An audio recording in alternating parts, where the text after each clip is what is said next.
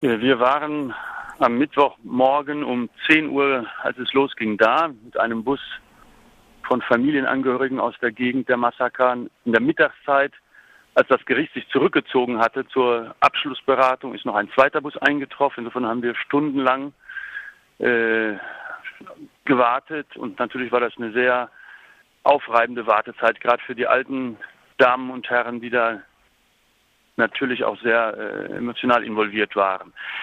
Gegen 9 Uhr abends erst, also nach über zehn Stunden ähm, Gespräch in den, in, in den hinteren Kammern des Gerichts sind dann die Richter herausgekommen und haben folgendes Urteil gefällt.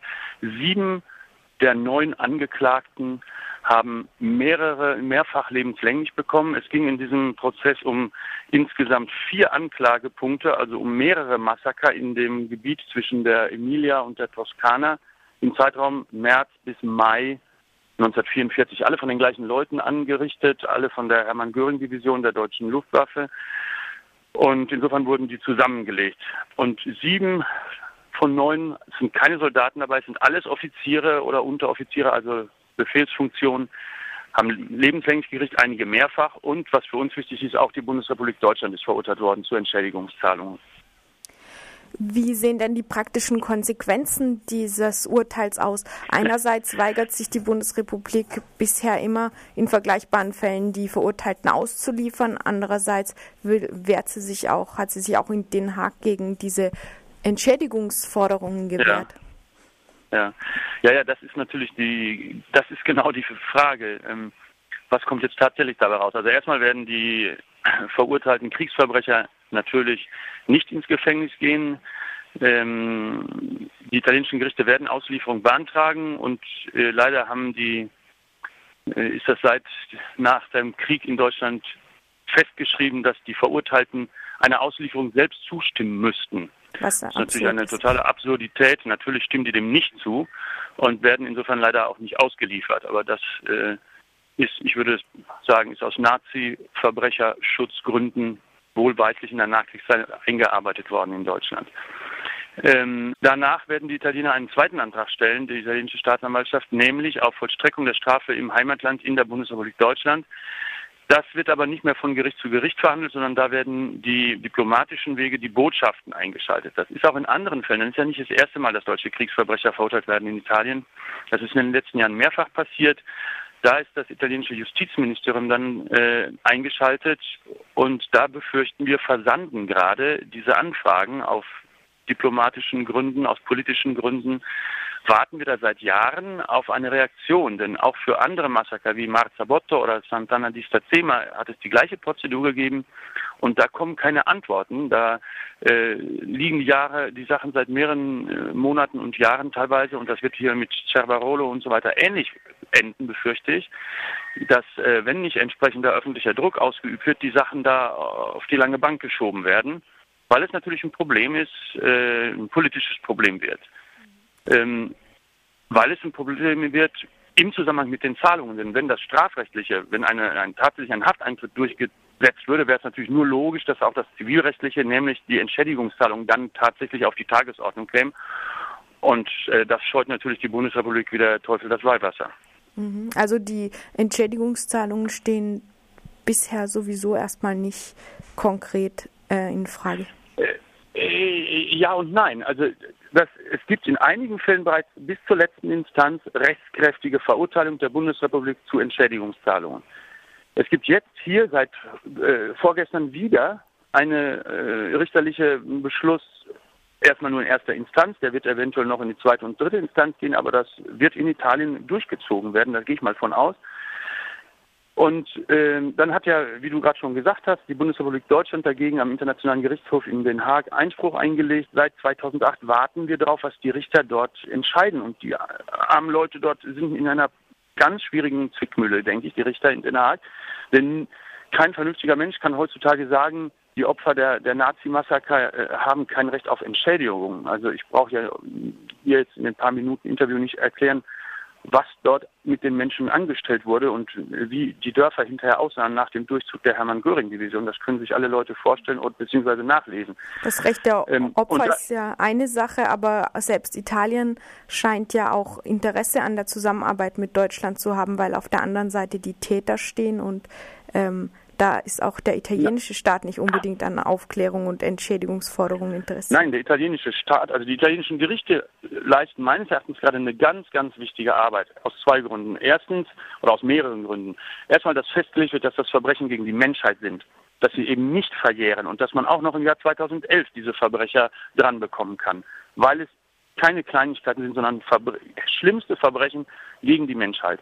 Das heißt, sie verjähren nicht. Erstmal das festzusetzen, das, was dort getan worden ist, ist, ist nicht irgendwie ein, ein Kavaliersdelikt, ist nicht normale Kriegsführung in Anführungsstrichen oder normale in Anführungsstrichen Bandenbekämpfung, das sind Verbrechen gewesen. Die, die Täter sind Verbrecher, sind Kriegsverbrecher. Und das ist auch so lautstark, denke ich, zu formulieren, wo immer man kann. Das ist eine wichtige Feststellung. Das Zweite, dass, die, dass der deutsche Staat eine Mitverantwortung hat ist, denke ich, auch ganz, ganz wichtig. Und auch das ist wieder festgestellt worden. Und das wird wieder einen äh, Piekser sein im Fleisch der Richter von Den Haag, die, glaube ich, nicht so richtig wissen, wie sie aus dieser Zwickmühle rauskommen sollen. Denn man kann ernsthaft nicht diesen Menschen äh, Entschädigung verweigern, aber das hieße, wenn das gerichtlich festgeklopft wird, eben, dass andere Opfer aus anderen Kriegen das gleiche Recht logischerweise hätten. Das hat auch der deutsche Verteidiger vor einem Monat ungefähr in Verona im Gerichtssaal uns noch äh, ganz deutlich gesagt äh, der die Bundesrepublik Deutschland dort vertreten hat. Dann könnten ja die aus dem Vietnamkrieg die Vereinigten Staaten um äh, Ersatz äh, verklagen oder aus dem Jugoslawienkrieg Serbien. Und äh, reden wir vom Afghanistankrieg und Irakkrieg und so weiter. Und unsere Rechtsanwälte, wir guckten uns und sagten, ja klar, wenn man ziviles Opfer ist und wenn einem die Familie getötet, Hab und Gut gestohlen und das Haus abgebrannt worden ist, denke ich, ist das das Mindeste, dass man hinterher dafür entschädigt werden kann. Mhm. Äh, aber der Verteidiger der Bundesrepublik Deutschland meinte, das wäre würde ein zu großer Umfang werden, das wäre zu äh, äh, schwierig hinter und deswegen, weil es so viele wären, wäre es am besten überhaupt niemanden zu entschädigen. Das war seine meines Erachtens skandalöse Logik. Eine Unseres Erachtens mhm. Ja. Unseres Erachtens genau das Gegenteil. Unsere Hoffnung ist natürlich, dass dadurch die Kriege der Zukunft doppelt so teuer werden wie bisher und dadurch vielleicht auch ein paar weniger geführt werden, weil es einfach das Risiko besteht, dass der Staat von einzelnen Bürgern ins Gericht zitiert werden kann. Menschenrechte sind wichtiger als Staatenimmunität. Das ist eine ganz wichtige, äh, ganz wichtiges Ergebnis dieses Prozesses, denke ich. Mhm. Zur Verantwortung des deutschen Staates hatte mein Co-Moderator noch eine Frage. Ja, wenn wir vielleicht kurz bei ja. der Verantwortung Deutschlands nochmal bleiben. Du hattest ausgeführt, es läuft jetzt viel über diplomatischen Wege. Das heißt, konkret ja. wird ja hier vor allem das Außenministerium ähm, zuständig sein. Heißt es, man muss derzeit mhm. festhalten, dass verurteilte Mörder und Mord verjährt ja auch nach dem deutschen Strafrecht nicht hier derzeit vom Außenministerium geschützt werden, die sich verhindern, sowohl einer Auslieferung wie auch einer Umsetzung der Strafe innerhalb Deutschlands? Äh, ja, da muss man äh, vorsichtig formulieren sicherlich und, äh, und keine Rundumschläge machen, aber tendenziell ist es genauso, wie du es gesagt hast. Wir wissen nicht hundertprozentig, wo gerade die Unterlagen äh, versteckt werden, würde ich mal sagen, oder wo die, wo die gerade versanden. Denn die italienischen Gerichte haben ihre Hausaufgaben gemacht und jetzt ist das, der Weg ist, dass das italienische Ministerium an das deutsche schreiben muss und um eine Vollstreckung in Deutschland anfragen müsste. Es gibt also theoretisch zwei Möglichkeiten, dass die Italiener das niemals weitergeleitet haben, was ihre eigenen Gerichte beantragen, oder dass sie es gemacht haben und die Deutschen das auf die lange Bank geschoben haben. Insofern ist es nicht sicher, aber man müsste mal nachhaken. Die, Deutschen können das ja sagen, wenn sie ein sauberes Gewissen haben, dass sie nie zum Beispiel äh, Anfragen bekommen haben äh, dann wüssten wir, dass es in Italien versandet. Ähm, das ist bisher noch nicht raus. Also wir haben mit den Staatsanwälten in diesen Tagen mehrfach gesprochen. Die selber haben, den italienischen, haben noch keine Antwort vom italienischen Ministerium bekommen. Das heißt, wir in Italien wissen noch nicht, ob die Sachen in Rom versanden oder in Berlin. Tatsache ist aber, dass das Ergebnis genauso ist, wie du sagst, dass in einem EU-Partnerland wegen schlimmster Verbrechen rechtskräftig verurteilte Verbrecher, Massenmörder in Deutschland frei rumlaufen.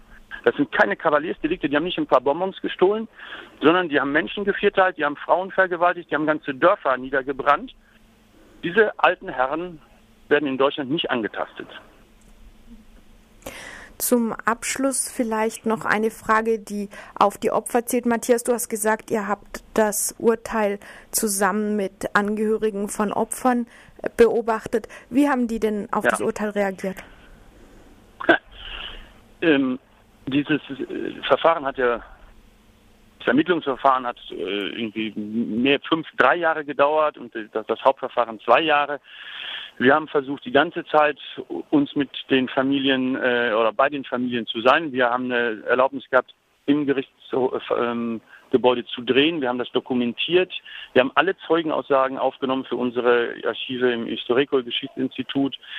Wir haben als die alten Frauen hauptsächlich Aussagen mussten vor Gericht, sie dort äh, hinbegleitet, dorthin gefahren, damit überhaupt 85 Mensch, Jahre alte Menschen aus den Bergdörfern, die paar Stunden Autofahrt nach Verona, äh, würden die ja alleine gar nicht auf sich nehmen, damit sie überhaupt den den Transfer überhaupt machen konnten, haben wir dafür gesorgt, dass sie dahin konnten. Wir haben Schulklassen in den Zuschauerraum begleitet, damit die mal den alten Leuten zuhören, was sie erlebt haben, sich anhören. Insofern ähm, hat sich in den letzten Jahren ein teilweise wirklich freundschaftliches äh, Verhältnis mit denen entwickelt. Und wie ihr euch vorstellen könnt, waren die an dem Tag, auf den Tag haben die 67 Jahre lang gewartet, waren die an dem Tag einerseits sehr, sehr gespannt und angespannt. Die haben nicht geschlafen in der Nacht davor und die haben auch nichts gegessen an dem Vormittag und waren abends insofern sehr äh, ja, bewegt und haben, obwohl man es eigentlich nicht darf, es mit einem langen Befreiungsapplaus begrüßt, das Urteil im Gerichtssaal. Mhm. Und haben geweint, haben sich umarmt und waren sehr, sehr äh, zufrieden. Denen ist ja eben auch diese Akten, die sind ja auch in Italien jahrzehntelang versteckt worden. Es ist ja jetzt nicht nur äh, in, in Deutschland enormes Un oder von Deutschen enormes Unrecht angestellt worden. Da ist ja auch leider eben viel auf italienischer Seite schief gelaufen, gelinde gesagt. Und insofern sind diese Leute einfach, denen hat 50, 60 Jahre lang niemand zugehört. Die haben nie einen Pfennig gesehen. Die haben nach der Massaker haben die als Bettler leben müssen, weil sie nichts mehr hatten außer den Klamotten, die sie am Leib trugen. Die haben jahrelang unter irgendwelchen Brücken in irgendwelchen Baracken übernachtet und vom, von, von irgendwelchen Lebensmittelspenden, vom Stück Brot und ein Kilo äh, Mehl leben müssen. Und dass nach so langer Zeit endlich dem mal jemand zuhört, dass auch dass junge Leute dir zuhören, dass Schüler dir zuhören, dass, das, dass ein Richter aber auch dir zuhört, dass eine Institution dir zuhört, das war für die total wichtig. Insofern war auch für die dass das Urteil eine, eine ganz wichtige Sache. Mhm.